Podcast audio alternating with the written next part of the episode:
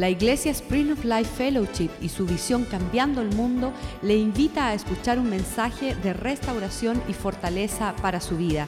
Escuchemos a nuestro invitado. Eh, nuestro pastor estando fuera me pidió que compartiera um, este mensaje que vamos a escuchar hoy. Pero antes de comenzar, yo le quiero agradecer al Señor y le quiero agradecer al equipo de alabanza por ser, amén.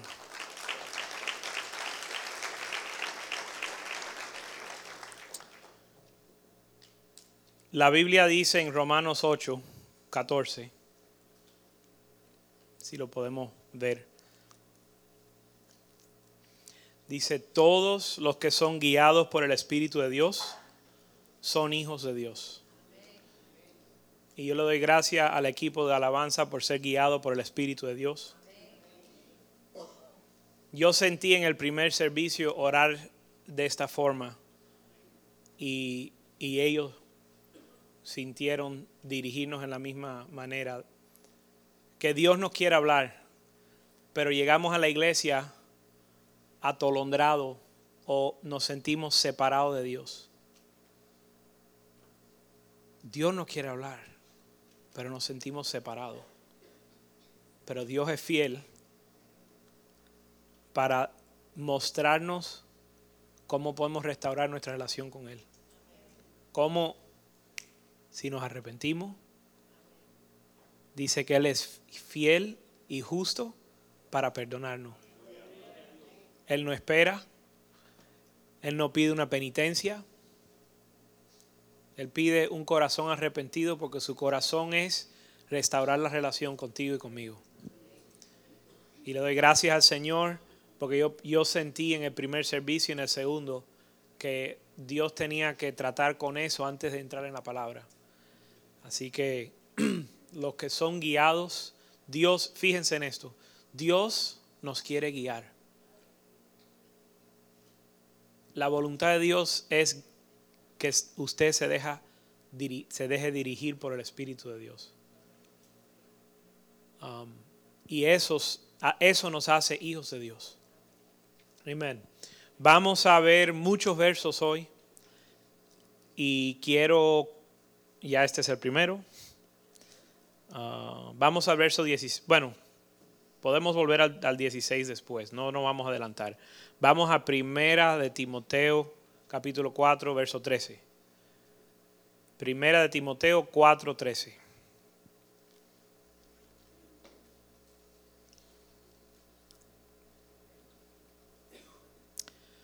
Nuestro pastor ya dije que está en Kansas City.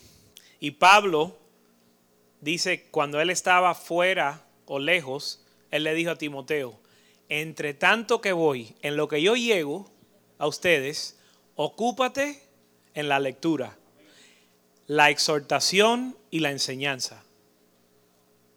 Dios quiere que nosotros nos ocupemos en la lectura y vamos a ver muchos versos hoy. Y vamos ahora, segundo de Timoteo 3.15, para ver por qué es que vamos a ver todos estos versos. Segundo de Timoteo 3.15 dice, y que desde la niñez has sabido las sagradas escrituras estas escrituras, primero que nada, son sagradas. ¿Por qué? Las cuales pueden hacer sabio para salvación. La escritura nos hace sabio para la salvación por Jesucristo. Dios vino a darnos salvación, pero las escrituras son aquello que nos hace sabio para con esa salvación. Entonces vamos a estudiar las escrituras hoy, verso 16. Toda escritura es inspirada por Dios. Esa es la base. Antes de, em, vamos a leer la Biblia, pero esta es la base. ¿Por qué vamos a leer la Biblia? Toda escritura es inspirada por Dios. Nos hace sabio para la salvación, que era el verso antes, y útil. Toda escritura es útil para enseñar. Es necesario que nosotros seamos enseñados. Yo tengo que ser enseñado. Usted tiene que ser enseñado. Y la escritura es útil para enseñar, para redarguir. Yo tengo que ser redarguido. Tú tienes que ser redarguido. Nosotros tenemos que ser redarguidos. Vosotros tenéis que ser. Todos tenemos que, ¿verdad? Para corregir, tenemos que ser corregidos.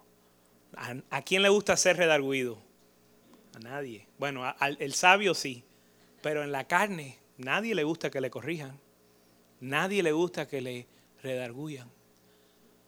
Pero para eso están las sagradas escrituras y, e instrucción. En la carne no queremos instrucción. Yo quiero hacer lo que me da, ¿qué? La gana. O en mexicano dicen lo que se me pega la gana.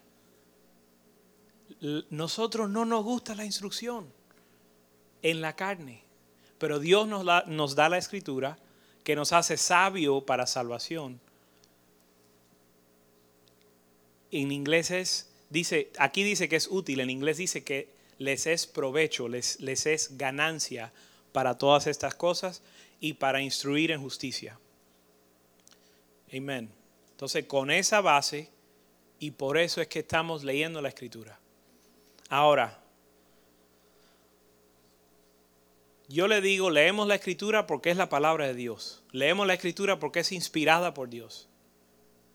Hay quien dice, está bien, pero yo, eso lo crees tú, por eso no lo creo yo. Hay quien no cree que la escritura es la palabra, piensa que es escrito por hombre. Juan 16. No se preocupe, Dios va a tratar con ese tema también. Juan 16, verso 13. Ok, tenemos la escritura que es inspirada por Dios y tenemos las personas que no creen eso. Los cristianos los creyentes creen que la palabra es inspirada por Dios. El no creyente no cree que es inspirada por Dios. Para eso Dios mandó el Espíritu. Vamos a leerlo. Pero cuando venga el Espíritu de verdad, más bien se puede traducir el Espíritu de la verdad. Cuando venga el Espíritu de la verdad, Él os guiará a toda la verdad. No, que yo no creo que esto y lo otro. Está bien.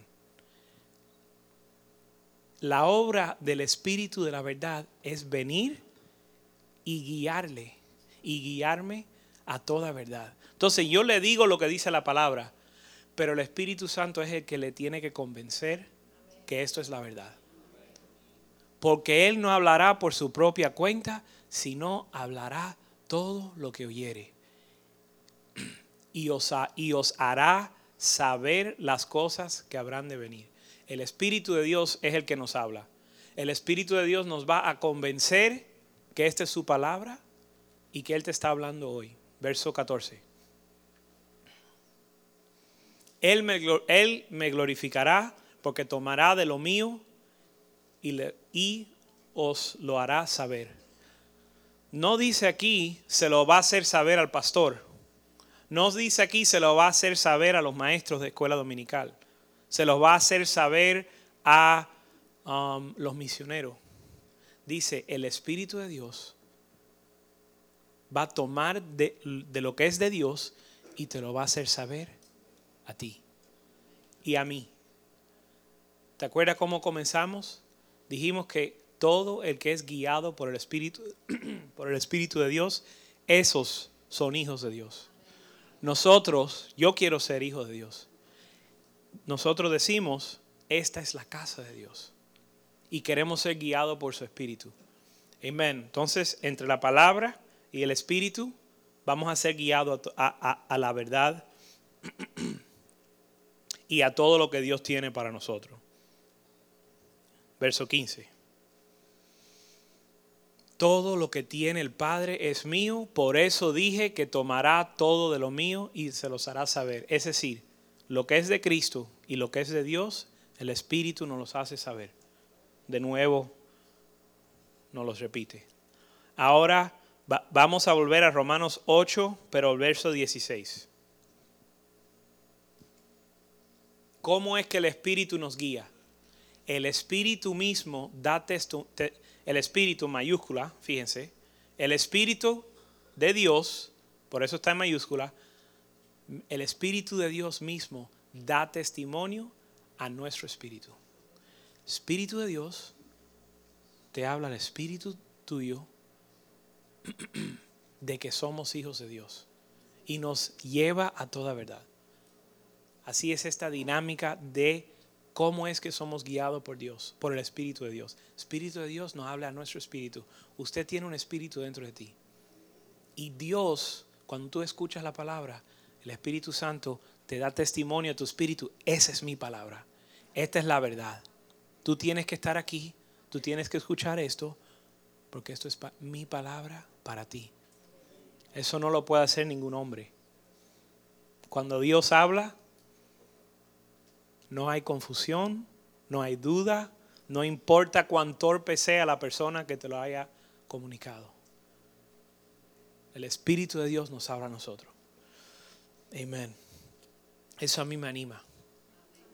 Porque no, no estamos aquí, estamos aquí buscando de Dios. Y la Biblia dice que lo vamos a hallar, que lo vamos a encontrar. Vamos a ir a primera, eso era, digamos, la introducción. Una pregunta, ¿tenemos el título en español? A veces hacemos un... Ok, a ver si lo leen. Dice, fe, este, este mensaje me llama el pastor, Pastor Joaquín, me llama y dice, José, dime pastor, ¿estás ¿puedes compartir el domingo? ¿Estás disponible que yo voy a estar fuera? Sí, pastor, claro que sí. Todo este mes hemos estado hablando de la fe. Y yo estaba a punto de decirle, yo tengo un mensaje acerca de la fe. Y cuando se lo iba a decir, él me dice, quiero que prediques fe de nuestros padres que cambia el mundo.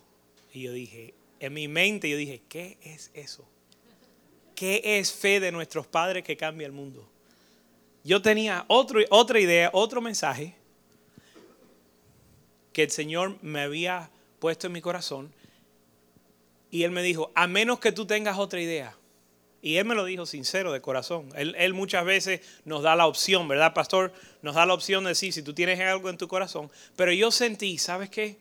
Si eso es lo que Él quiere, yo ni sé de qué se trata este tema. Yo voy a tener que buscar la escritura y Dios me va a tener que dar en- entendimiento. Pero yo decidí humillarme y decir, no, pastor, eso está bien. Eso está perfecto. Yo lo, ¿Lo puedes hacer? Sí, yo lo puedo hacer. Colgué y dije, ¿ahora qué? Yo este tema no lo conozco. Como él me lo estaba él me, él me dio tres o cuatro ideas, me dijo, mire, yo creo que esto, esto es lo que tengo en mi corazón. Y yo dije, bueno, ok, pero yo creo que lo que tú... Colgué y dije, los tres versos que él me dio son los únicos que hay en la Biblia acerca de este tema.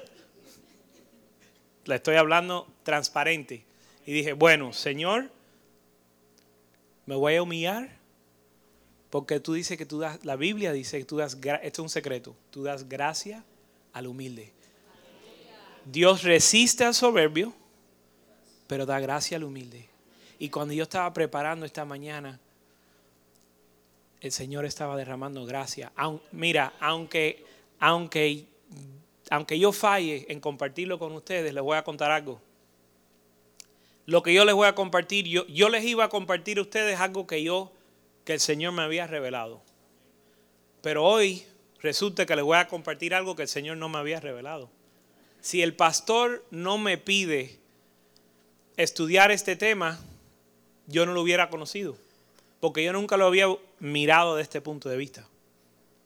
Entonces, al humillarme, el Señor me empezó a dar entendimiento, me empezó a enseñar escrituras de una perspectiva diferente.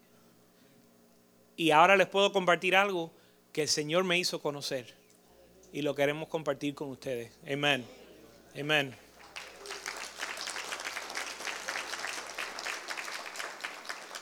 ¿Qué es este tema escambroso, fe de nuestros padres que cambia el mundo? Segunda de Timoteo, eh, capítulo 1, verso 1. Pablo, apóstol de Jesucristo. ¿Por qué? por la fe de Dios. Digo, por la voluntad de Dios. La voluntad de Dios fue el que puso a Pablo, estableció como un apóstol, según la promesa de la vida que está en Cristo Jesús. Próximo verso. Pablo, apóstol a Timoteo, amado hijo. Gracia, misericordia, paz de Dios Padre y Jesucristo y Jesucristo nuestro Señor. Dice aquí, Pablo, apóstol de Dios a mi hijo amado. Significa que en la Biblia hay, y lo vamos a ver, lo vamos a estudiar, yo le dije en el primer servicio, los voy le voy a dar tantos versos bíblicos que los voy a enterrar en versos bíblicos. ¿Ok? Podemos ocupar todo este tiempo leyendo las escrituras acerca de este tema. Pero dice aquí que hay un padre espiritual que se llama Pablo, que es puesto por Dios, apóstol por la voluntad de Dios, a mi amado hijo. Quiere decir que hay una relación entre padre e hijo dentro de la iglesia. Eh, tenemos la relación, todos como cristianos conocemos la relación padre e hijo como cristiano. Pero dentro de la iglesia, entre Pablo y Timoteo, había una relación de padre e hijo. Y lo que vamos a entender es que el nosotros pensamos, bueno, Pablo era un apóstol, un gran apóstol, y ya eso no se repite más. Pero vamos a estudiar que la voluntad de Dios es que existan padres fieles e hijos fieles. Si ustedes se acuerdan, y lo vamos a leer, hay escritura que dice, lo que, lo que tú has aprendido de mí, lo que tú has recibido de mí, enséñalo a hombres fieles. Yo, Pablo lo enseña, Pablo lo comparte, Timoteo lo recibe, él se lo entrega a hombres fieles que son capaces de enseñar a otros. Entonces, Pablo tuvo una relación con Timoteo, pero él pidió que Timoteo, tú tienes que tener esta relación con otros hombres. Y se lo tienes que entregar lo que yo te entrego a ti. Él no, él no lo recibe, no dice lo que tú recibiste de Dios, enséñaselo a otros hombres. Dice lo que tú aprendiste de mí, lo que yo te entregué, tú entrégalo. Fíjense, porque lo que nosotros, lo que nos han enseñado en muchos de los círculos cristianos te enseñan que hay que aprender directamente de Dios. Y es verdad. Pero a veces eso se comparte de una manera que hay una semilla de, no vamos a decir rebelión, porque eso está muy fuerte, pero una semilla de independencia. Como que no me digas nada porque yo hablo directo con Dios. Y eso es bueno que hablemos directo con Dios. Pero la Biblia dice que toda profecía que sea juzgada por dos o tres testigos. Entonces Dios te habla a ti, pero Dios te pone una guardia, guardia o, Dios nos pone eh, guardas. ¿Cómo se dice eso? Dios nos guarda con otras personas sobrias, maduras, que nos pueden juzgar lo que estamos haciendo y diciendo para no salirnos de los linderos. Entonces, existe que Dios nos guía, pero vamos a ver que Dios nos pone en un cuerpo Dios nos entrega estas cosas a través de los hombres. Yo le estoy hablando ahora. El Espíritu le está convenciendo si esto es verdad o no. Yo le hablo, yo soy un hombre, yo le hablo. El Espíritu Santo hace la obra para convencerle si es verdad o no. Pero a usted, a, o a ti, como usted quiera, le va a ser entregado una fe, una instrucción el deseo de Dios es que tú lo recibas de un Padre espiritual y que tú se lo entregues. No que Dios se lo entregue. Dice, ¿cómo, cree, ¿cómo van a creer si no le han predicado? Entonces sí, ellos tienen que creer en Dios, pero alguien le tiene que predicar. Y nosotros recibimos lo que recibimos de parte de Dios pero lo recibimos a través de hombres y mujeres de Dios. Yo doy gracias a, a Dios por nuestra, nosotros la llamamos nuestra madre espiritual, Clarita. Doy gracias a Dios por lo que hemos recibido de ella. Esto es, la Biblia le enseña a, a las mujeres que instruyan a las más jóvenes. Entonces esto no solo se trata de padre e hijo, también se trata de las mujeres ser madres y las hijas ser fiel hijas. Pero Dios le va a entregar algo y va a ser a través del cuerpo de Dios, del cuerpo de Cristo. Va a ser a través de los padres espirituales para que ellos tomen la responsabilidad. ¿Cuántos saben que ser padre es una responsabilidad? Tremenda. Ya tú no vives, ya uno no vive para uno mismo cuando es padre, cuando es padre. Es una responsabilidad decidir ser un padre espiritual para los demás. Y Dios quiere que nosotros que somos más maduros, que ya llevamos un tiempo en la iglesia, que no vivamos para nuestro propio beneficio, sino que nos ocupemos, que tomemos la responsabilidad para aquellos que son más jóvenes que necesitan una instrucción, necesitan una guía. No es para yo conocer los misterios más rebuscados de la Biblia. No es para yo saber jugar iglesia y, y entrar y salir y vivir mi vida contenta y por mi cuenta, sino jóvenes aprendan de sus padres espirituales. Y los que son mayores, ocúpense de dar un buen ejemplo en palabra, en conducta y en nuestros hechos, en la, nuestra, nuestra manera de proseguir. Es la voluntad de Dios. Por eso se llama la fe de, de nuestros padres, que cambia el mundo. Lo recibimos. Yo no lo inventé, ni lo inventó el pastor Joaquín, ni lo ha inventado, ni lo inventó Pablo. Pablo lo recibió de sus padres, se lo entregó a Timoteo, que se lo entregó a las iglesias, y por eso es que hoy en día en ese entonces habían 12 apóstoles o 12 discípulos y hoy en día existe la iglesia cristiana por todo el mundo. No sé cuántos millones. ¿Por qué? Porque los padres se lo entregaron a los hijos y los hijos se lo entregaron a sus hijos. Y esa es la voluntad de Dios. Nuestra fe es una fe que recibimos, la fe que recibimos de nuestros padres que se lo entregamos a nuestros hijos. verso 3. Miren esto, mira qué tremendo. Doy gracias a Dios al cual sirvo. Pablo hablando. Yo le doy gracias a Dios a cual sirvo desde, mi, eh, desde mis mayores con limpia conciencia. Hmm. Deja ver. Porque yo lo tengo, mis notas están en inglés y yo creo que eso de, desde mis mayores creo que significa, sí, en inglés es mis padres, mis antepasados. ¿Ok? So eso a lo mejor si, si ustedes como yo no entiende eso de mis mayores, pero lo que está diciendo a mí es, doy gracias a Dios a cual sirvo, en inglés dice, igual como lo servían mis padres. Es decir, yo, lo, yo sirvo a Dios de la manera que lo servían mis padres de la yo recibí una instrucción en el Señor. De la misma manera que yo la recibí, así yo sirvo a Dios. Eso es lo que Pablo está diciendo. Yo no lo sirvo a mi manera. Que esa canción no, no he escuchado Frank Sinatra. Tú sabes que lo doblaron al español. Tú sabes que Bobby yo creo que sacó una que una canción que dice, ah, yo hago, yo ya no vivo a mi manera. Me encanta. Amén, amén, amén. Pueden aplaudir.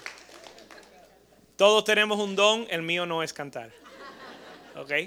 Pero Pablo, hay algo en la iglesia y hay, hay algo en, en los cristianos y algo en nuestro corazón que queremos servir a Dios a nuestra manera.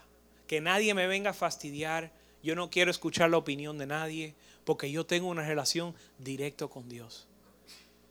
Pero la Biblia dice que Pablo servía a Dios igual que sus padres. Y este era Pablo. Él escribió, tal vez escribió más libros en la Biblia que más nadie. Piénsenlo. Yo creo que es, si no es el número uno, es el número dos, y yo creo que es el número uno, el que más libros ha escrito en la Biblia, Pablo.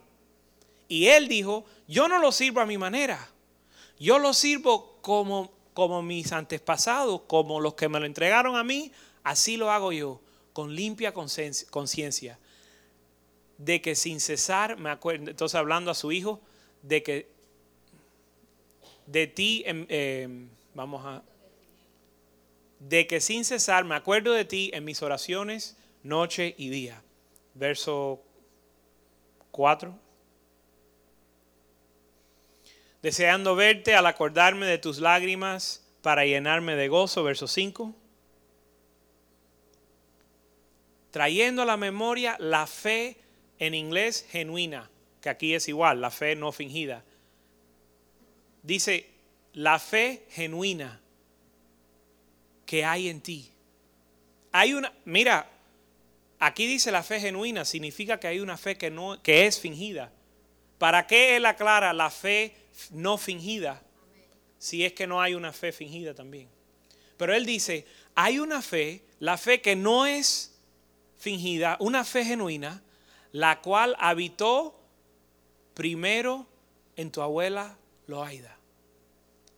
La fe que estaba en Timoteo primero, la misma fe, esa fe genuina, primero estaba en Loaida. Después en tu madre Eunice. Y estoy seguro que está también en ti. Fíjate, había una fe en Loaida, en Loida. Loida. También vi esa misma fe genuina en Eunice o Eunice, en tu madre. Y estoy segura que está también en ti. Ven cómo es una fe que la, fe la tiene la abuela, se lo pasa a la hija y la hija se lo pasa a la nieta.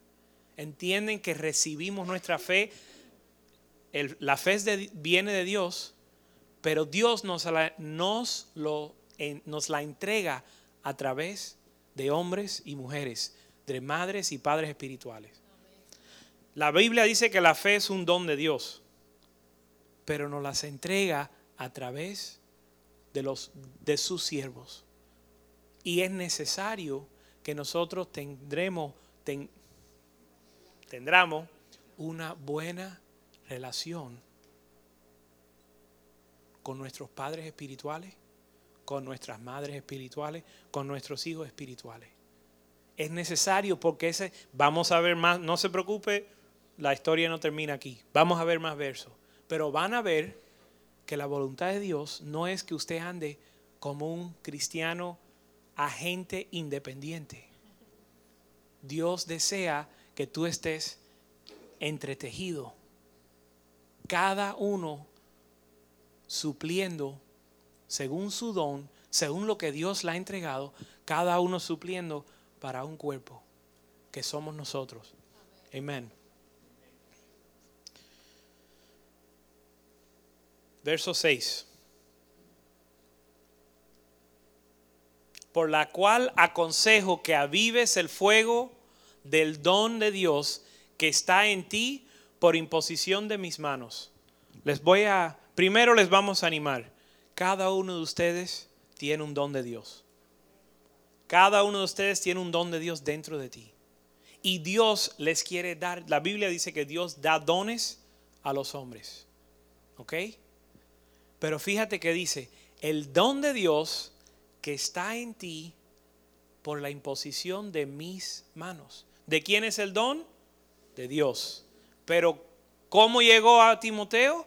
Imposición de las manos de Pablo. Están entendiendo que esto es un tema que está por toda la Biblia y uno lee estos versos, y le pasa por encima. Yo lo he leído mil veces. Y cuando, y, pero hoy el Señor le plació revelárselo, revelármelo a mí y tal vez para ustedes por primera vez. Dios, don de Dios, pero por la imposición de las manos de su Padre espiritual. Y si usted es un, si usted tiene un don y si usted es un cristiano maduro, usted debe de estar engendrando hijos espirituales, entregándole a ellos el don, un don de Dios para que ellos también sigan haciendo la voluntad de Dios.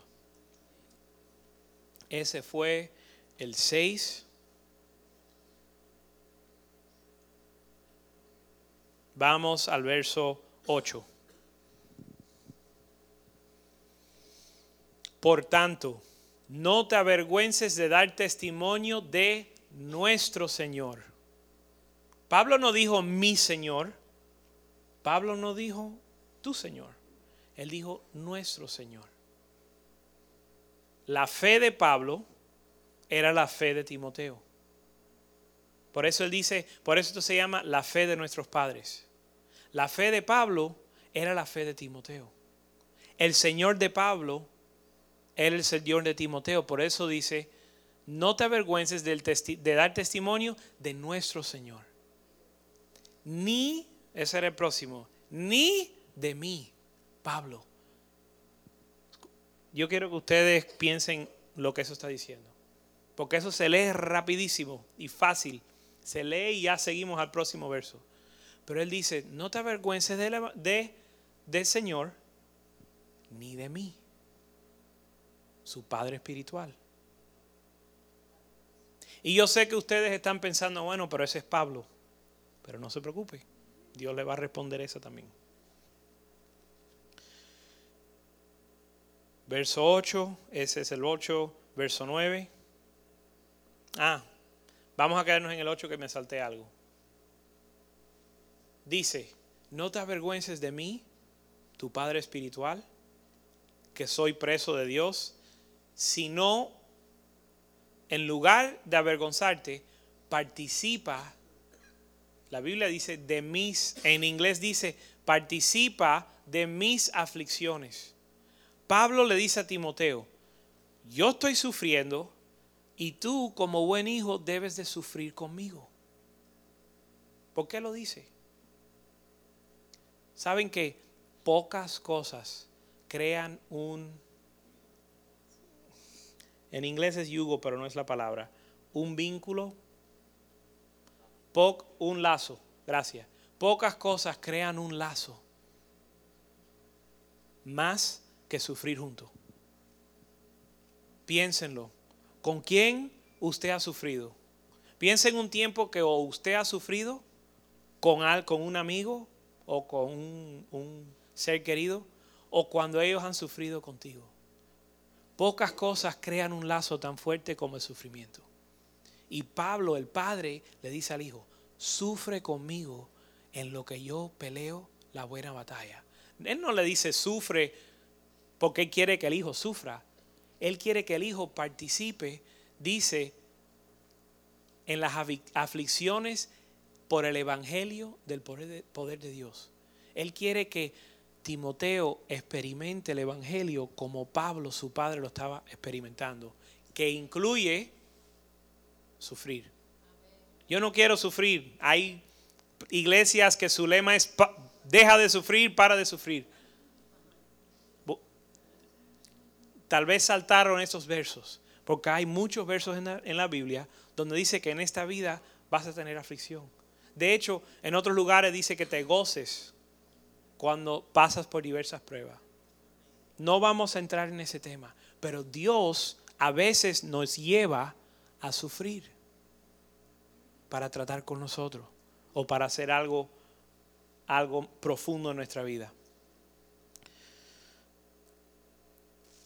Ese es el 8, vamos al 9, por favor.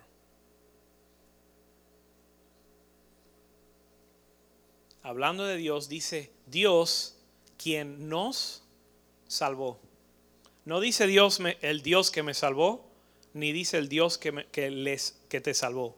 Dice Dios que nos salvó a nosotros, juntos como un cuerpo, que nos llamó. Dios te llamó a ti, Dios me llamó a mí, pero también nos llamó a nosotros juntos. Dios estableció que usted estuviera aquí. Dios, lo, voy a decir bien, Dios estableció, estableció que nosotros estuviéramos aquí. Es decir, que estuviéramos aquí juntos. Que nosotros seamos no individuales, sino también un cuerpo, nosotros. Dios nos llamó a este lugar. Dios nos llamó conforme, eh, no conforme a nuestras obras, sino según el propósito suyo. Dios nos llamó a, a estar juntos según el propósito de Él. No estamos aquí por propósito de hombre, no estamos aquí por pasar el tiempo, estamos aquí porque Dios nos trajo aquí. Y Dios nos puso, nos juntó. Nos trajo todos aquí, yo para bendecirte a ti, tú para bendecirme a mí, yo para servirte, tú para servir a su vecino, todos, y vamos a ver el por qué, todos para crecer juntos. La Biblia dice en la unidad de la fe. Y lo vamos a ver. Vamos a ver los versos, eso también. Amén. Primera de Corintios 4:15.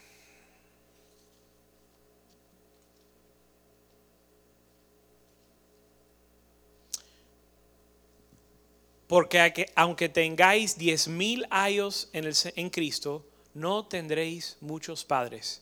Pues en Cristo Jesús, yo, Pablo hablando, este no es Jesús, Pablo habla y dice, yo os engendré por medio del Evangelio. Un hombre engendró a otro hombre en el Evangelio. Y Jesús cuando envió a los discípulos le dijo, ve y hacer discípulos de todas las naciones, enseñándolos a que obedezcan todo lo que yo les he mandado. Es decir, ¿quién iba a ser los discípulos?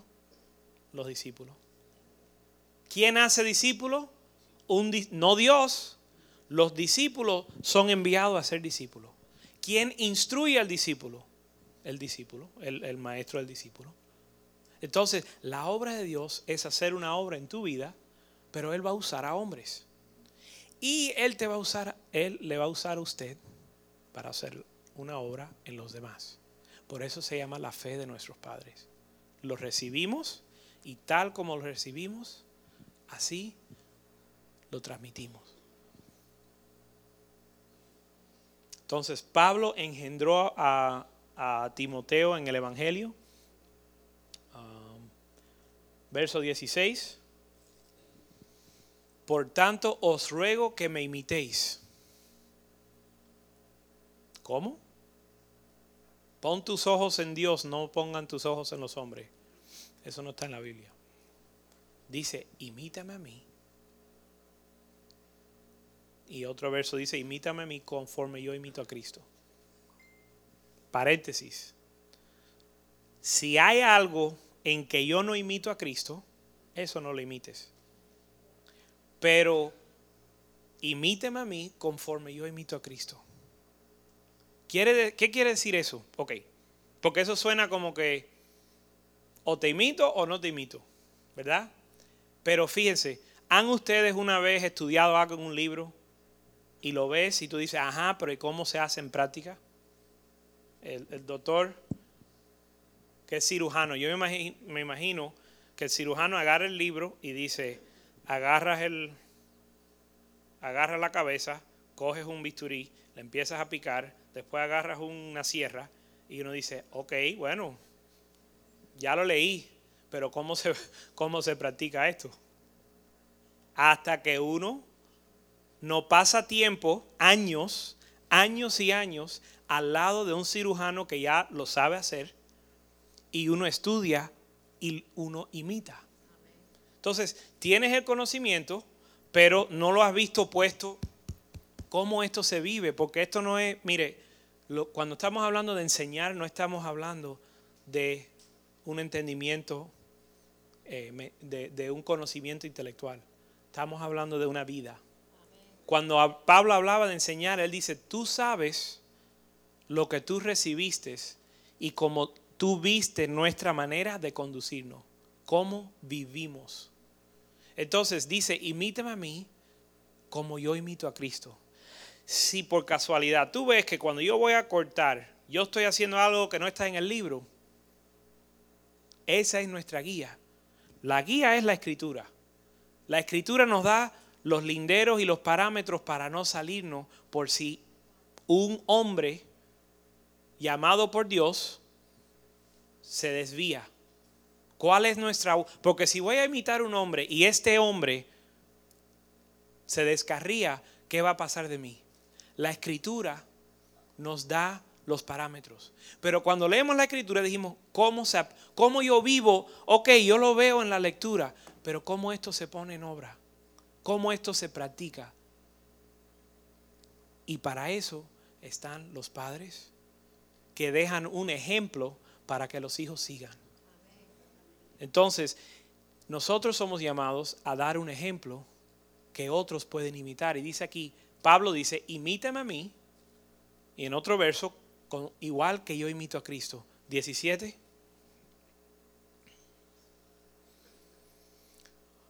Por esto mismo os he enviado a Timoteo. Pablo envía a Timoteo a los Corintios, que es mi hijo amado y fiel en el Señor. No dice Timoteo es el hijo amado de Dios. No dice Timoteo es el hijo fiel de Dios. Dice, te mando a Timoteo, mi hijo fiel. ¿A quién le está siendo fiel Timoteo? A Pablo. Obviamente, obviamente está haciéndole fiel al Señor. Pero le está siendo fiel al Señor a través de serle fiel a Pablo. ¿Por qué manda a Timoteo? Dice, el cual recordará mi proceder de la manera que yo enseño. No vaya a ser que yo te mande otro que no es un hijo fiel, que te va a hablar otra, te va a entregar otra enseñanza. ¿Por qué es que nuestro pastor puede viajar todo el mundo? Solo si él confía que hay hijos en esta casa que van a ser fiel dice que nos va a recordar su proceder. Fíjate, Pablo dice, mi proceder en Cristo. ¿Qué significa esto? El pastor nos está dando un ejemplo. Ese, ejemplo es su ejemplo en Cristo. A nosotros no nos interesa el ejemplo del pastor en los negocios. No nos interesa el ejemplo del pastor en, en más nada que no sea en Cristo en Cristo, Pablo dejó un ejemplo, dejó un proceder, una manera que él había enseñado. Y dice que le envía a Timoteo porque él sabe que es un hijo fiel de quién? De Pablo. ¿De quiénes somos, de somos nosotros hijos fieles? ¿Le somos fiel a alguien? Es necesario que nosotros estemos en una relación con los hombres de Dios y las mujeres de Dios que nos pueden instruir, que nos pueden dar un ejemplo. Y sabes qué, que podamos ser fiel. Qué lindo que Pablo pudo confiarle a Timoteo, que Timoteo no se iba a ir. A, ustedes no piensan que Timoteo tuvo sus propias ideas y sus propios criterios. Mire, yo les garantizo que yo tengo mis ideas, que son diferentes a del pastor Joaquín, y todos, si yo me paro aquí, el que, el que sirve bajo mí va a tener sus ideas. Y los que, imagínense un ejército con mil soldados, el general tiene sus ideas. ¿Cuántos de ustedes piensan que si toman el teniente y lo suben a, a general, que sus ideas van a ser las mismas? Todo la gente, eh, hay un dicho que dice, cada persona es un mundo. Pero un hijo fiel se humilla y dice, ¿sabes qué? Esto no se trata de mi idea. Porque si yo tengo mi idea, el que sigue tiene su idea, el que está al lado tiene su idea y todo el mundo tiene su idea, no hay unidad, hay caos.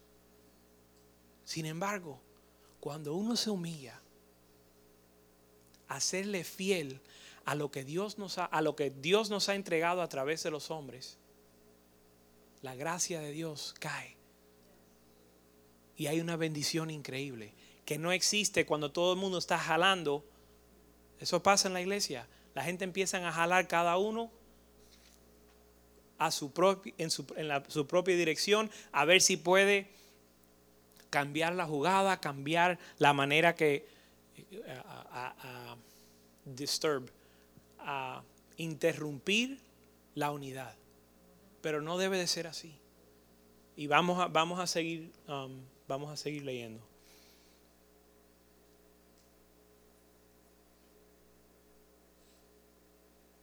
Estábamos en 1 de Corintios 4, 17.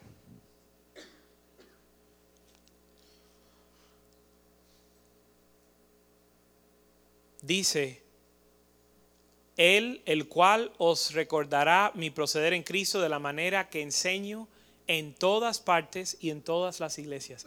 Qué lindo. Ustedes pueden visitar cualquier iglesia de Spring of Life en el mundo. Todos enseñan lo mismo, ¿sí o no? Vas a, a- a Nicaragua y ahí van a estar enseñando tal y como lo hemos recibido de nuestro pastor, su ejemplo en Cristo, no otra cosa, sino el ejemplo que nos han dado a nosotros. Nosotros nos metemos a cambiar la, la, la receta. Aunque, aunque pensamos que hay una manera de cambiar algún ingrediente, no, nos, no, no, no entramos en eso. Y qué lindo que puedes montarte en un avión, irte a, un- a otro país, en otro lado del mundo, y escuchar la misma palabra. Y el pastor se puede ir y cuando ustedes se van, vienen y ustedes escuchan la misma palabra. Eso trae paz, eso trae orden, eso elimina la confusión. Que si fulano piensa, ¿sabes qué feo es cuando una iglesia, ustedes que han ido a, que han estado en el Evangelio, eh, yo he estado en iglesias donde hay desacuerdo, donde fulano dice una cosa, ciclano dice otra, mengano dice otra, y hay una confusión entre el liderazgo y entre la, la gente de influencia, y eso es feo, y no es de Dios. Pero qué lindo cuando nosotros todos guardamos la unidad de la fe. Amén. Vamos a Efesios 4. Efesios 4, verso 1.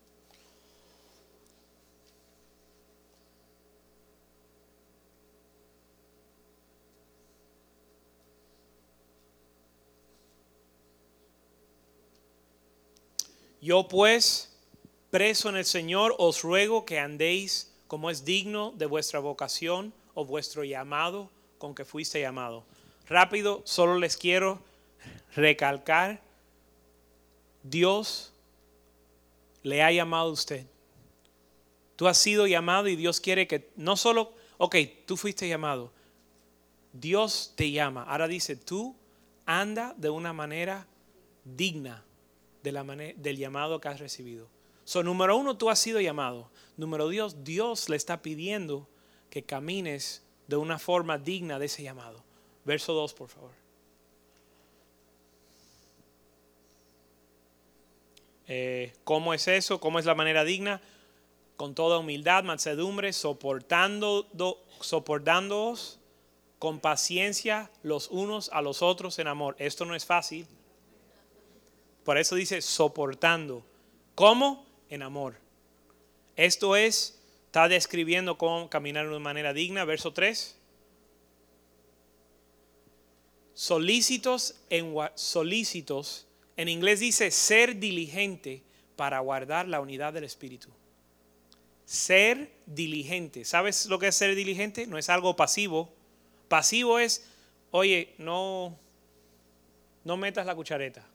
No revuelvas el asunto. Eso es pasivo. Eso es no, no crear um, olas. No crear olas. Pero eso es pasivo. Aquí dice ser diligente de guardar la unidad del Espíritu. Significa dos cosas. Hay una unidad del Espíritu y nosotros tenemos que pelear por ella. Hay una unidad, pero nosotros tenemos que pelear por ella. Porque ¿sabe lo que pasa? La carne. A mí me pasa. Y yo tengo que luchar contra eso. Cuando yo veo un tema así interesante, que hay alguien que está a punto de, de que yo sé que ellos están listos para... Uno quiere decirle lo que tú sabes que ellos necesitan escuchar para que ellos se alteren. Porque es divertido, ¿verdad? Ustedes se ríen porque saben que es verdad. Y uno, y uno tiene que decir, Señor, átame la boca. Átame la lengua, Señor, para no darle cranque. Porque hay algo en nosotros que nos gusta ver ese desorden. Pero si tú le pides al Espíritu de Dios, Él te va a recordar esta palabra. De que en vez de cuando hay un cuando hay una situación, en vez de usted ser el que tira el, la chispa, en vez de usted ser el que tira la chispa, porque es qué lindo, qué interesante ver un fuego, ¿verdad? Entonces vamos a verlo porque sabes que hasta hoy el día ha sido un poco aburrido. Esto es interesante. En vez de tirar la chispa, que usted sea el que viene con la manguera de bombero. Que no importa lo que le tiren, la bomba de bombero apagando y guardando la paz. Dice ser diligente en guardar la paz, eh, eh, la unidad del Espíritu, en el vínculo de la paz. Entonces el Señor nos manda a nosotros a guardar, aquí tiene que haber una unidad de espíritu. Y nos manda la Biblia a guardarla con diligencia. Amén. Ah, verso 4. Porque hay un cuerpo, un espíritu, como fuisteis también llamados a una esperanza de vuestra vocación. Yo creo que aquí tengo que hay, no, verso 5. Un Señor, una fe. Estamos hablando de la fe de nuestros padres. Hay una fe.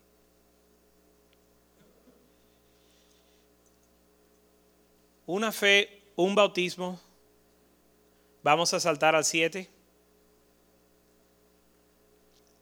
A cada uno se nos fue dado gracia, la Biblia, ah, gracia conforme a la medida del don. Vamos al verso 11. Por favor. Él mismo constituyó a, a, unos apóstoles, a otros profetas, evangelistas, pastores y maestros. ¿Quién los constituyó? Déjalo ahí, por favor. ¿Quién los constituyó? Dios. Dios ha puesto pastores, profetas, evangelistas, maestros, ah, no sé si me faltó uno, apóstoles, Dios los puso. ¿Para qué? Verso 12. El 12. A fin de perfeccionar a los santos. En inglés dice para equipar a los santos. Dios puso a estos hombres y a estas mujeres para equipar a los santos. Si tú no tienes una relación con alguno de esta gente, ¿Quién te está equipando? Dios te quiere equipar para hacer una obra. Tú fuiste llamado y Dios te quiere equipar para hacer la obra por la cual has sido llamado. Pero si tú no tienes una relación con estos, estos hombres, ¿cómo te vas a equipar? Para la obra del ministerio, es decir, el ministerio es de los santos, no es de los pastores. ¿Te fijaste? Los pastores están para equipar a los santos para que los santos hagan la obra. Entonces Dios les quiere equipar para hacer la obra de Dios, pero Él te va a equipar a través de estos hombres y estas mujeres para la edificación del cuerpo. ¿Para qué el, ministerio? Para edificar al cuerpo, para bendecirnos a nosotros. Verso 13. ¿Hasta, ¿Hasta cuándo, Señor? Hasta que todos lleguemos a la unidad ¿Ves que la fe no es suya y la fe no es mía? Hay una unidad de la fe donde que el Señor quiere que todos lleguemos. La fe de nuestros padres. ¿Por qué la de nuestros padres? Son estos pastores, evangelistas, profetas, eh, maestros, son aquellos que están equipando la iglesia, que le están entregando, que están edificando para que lleguemos nosotros a la unidad de la fe y del conocimiento del Hijo de Dios a un varón perfecto. no está hablando de Jesús, está hablando de nosotros, que nosotros lleguemos a ser un varón perfecto a la medida y a la estatura de la plenitud de Cristo. ¿Cómo va a pasar esto en nuestra... Léanse eso y díganme usted cómo va a pasar eso. Eso es imposible pero Dios lo va a hacer. Y ya nos dijo cómo lo va a hacer. Dice que nos equipa a través de los apóstoles, profetas, evangelistas. Dios ha puesto hombres para que todos lleguemos a la unidad de la fe. Amén. Mira lo que pasa. Verso, 10, verso 14. Mira lo que pasa cuando, cuando no tenemos esta relación. Cuando carecemos, carecemos de esta relación. Dice, para que, si, para que no seamos niños fluctuantes. Si no tenemos esta relación, somos niños fluctuantes, llevados doquiera de todo viento de doctrina, por estratagema de hombres que para engañar emplean con astucias las artimañas del error. Cuando no tenemos a estos hombres y, mujeres de Dios que nos instruyen, dice que nos que erramos, nos mantenemos niños, erramos, somos fluctuantes y llevados por todo viento de doctrina.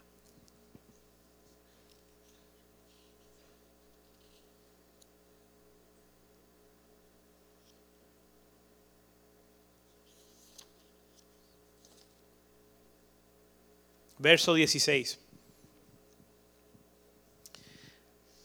De quien todo el cuerpo, bien concertado, ahora está hablando del cuerpo, todo el cuerpo, bien concertado y unido entre sí por todas las coyunturas que se ayudan mutuamente. ¿Ven cómo esto, ve cómo esto funciona?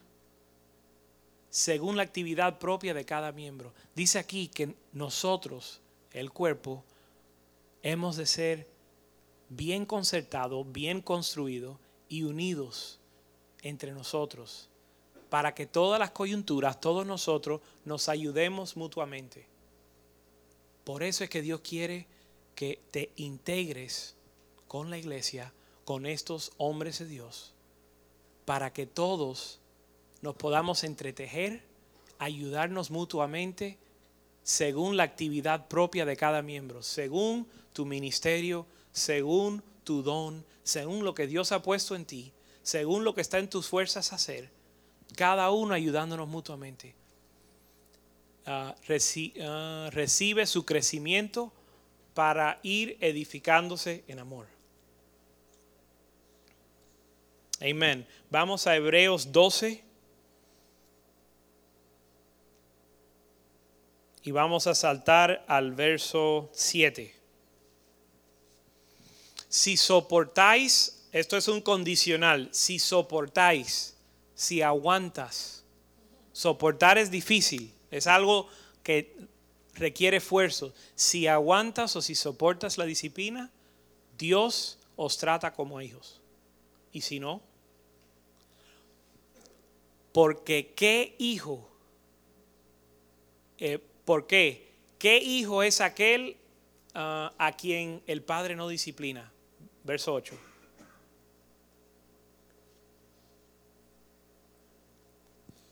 Pero si os deja sin disciplina, de la cual todos han sido participantes, entonces sois bastardos y no hijos. Eso es una palabra dura que la Biblia nos diga que podemos ser bastardos. Es una palabra dura. Pero ¿sabe lo que dice? El que soporta disciplina es hijo de Dios. Y el que no lo soporta, hay un condicional. El que no lo soporta, dice, ese es bastardo y no es hijo. Por eso se llama la fe de nuestros padres. Tenemos que soportar la disciplina. Y fíjense, Aquí está hablando la disciplina de Dios. Pero a través de quién obra Dios? A través de los hombres. Y lo vamos a ver. Y con eso vamos a cerrar. Pero quiero que se lleven esto. Dios le quiere disciplinar. Para su bien. El que tiene hijos sabe que la disciplina es para el bien del hijo. Uno pasa trabajo, el hijo sufre, piensa que los padres son malos, el padre pasa trabajo, suda, no sabe qué hacer, pero es para el bien de los hijos. Y Dios nos disciplina y a veces no nos gusta, pero hay que soportarlo, porque Dios está tratando con nosotros. Y si no lo soportamos, somos bastardos. Ahora,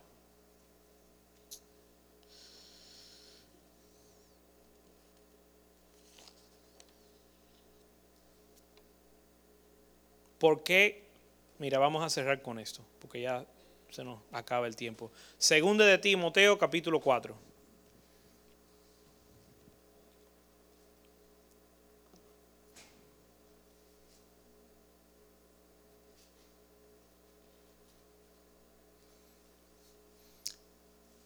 Te encarezco que delante de Dios y del Señor Jesucristo, que juzgará a los vivos y a los muertos en su manifestación y en su reino, verso 2,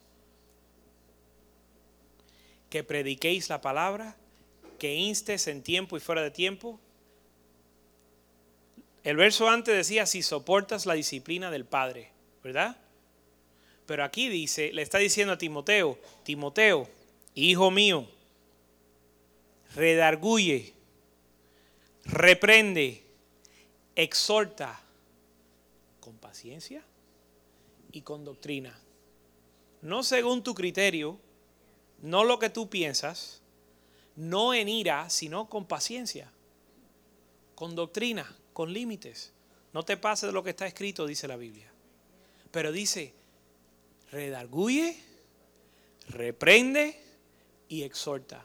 Entonces, la Biblia dice que tenemos que soportar la disciplina del Padre.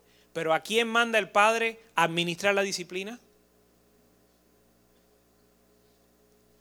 A los padres espirituales.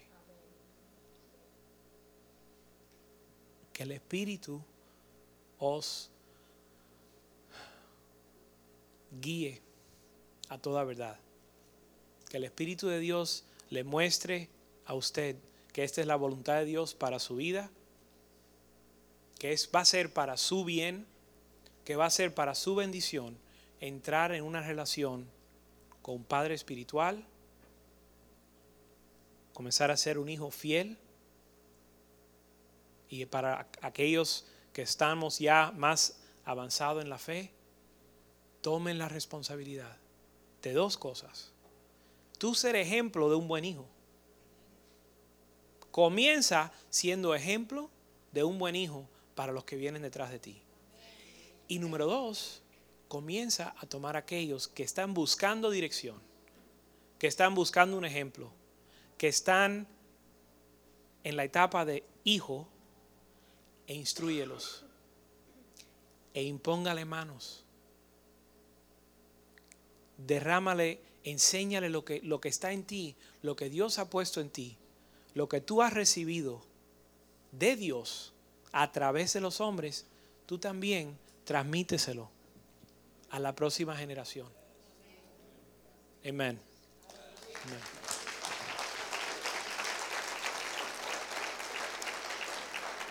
Amén. Vamos a pedir si los músicos pueden subir. Vamos a pedir que mediten en esta palabra y que se propongan a entrar en relación no solo con Dios, sino con el cuerpo de Dios, no solo con Dios, sino con los hombres de Dios que están aquí con el propósito de equiparle, de instruirle, de, de disciplinarle con paciencia, con doctrina. Soporta la disciplina, es para nuestro bien. Amén. Amén.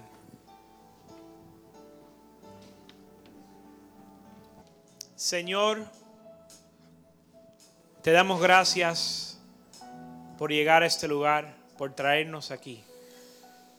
Sella esta palabra en el corazón de aquellos que la han escuchado. Guía a cada persona aquí. Espíritu Santo, guía a cada persona aquí a toda verdad. Quita, Señor, todo lo que nos estorba. Quita todo lo que nos impide entrar en esas relaciones que tú deseas, que tú has diseñado para bendecirnos. Y enséñanos, Señor, a guardar la unidad en la fe. Tú nos llamaste juntos, Señor, a este lugar para adorarte a ti. Somos la iglesia en el Doral. Tú nos llamaste a esta ciudad, a esta esquina, juntos, Señor, según tu propósito. Sé con nosotros en esta semana, guárdanos con bien, llévanos, llévanos, Señor, a nuestros lugares de trabajo, a nuestras casas, a las escuelas. Y permita que en estas semanas que vengan, que podamos acercarnos a, a, a esas relaciones y a esas personas para desarrollarlas. Damos gracias, Señor, por este día y por esta palabra en el nombre de Jesús. Amén. Amén. Señor les bendiga. Están despedidos.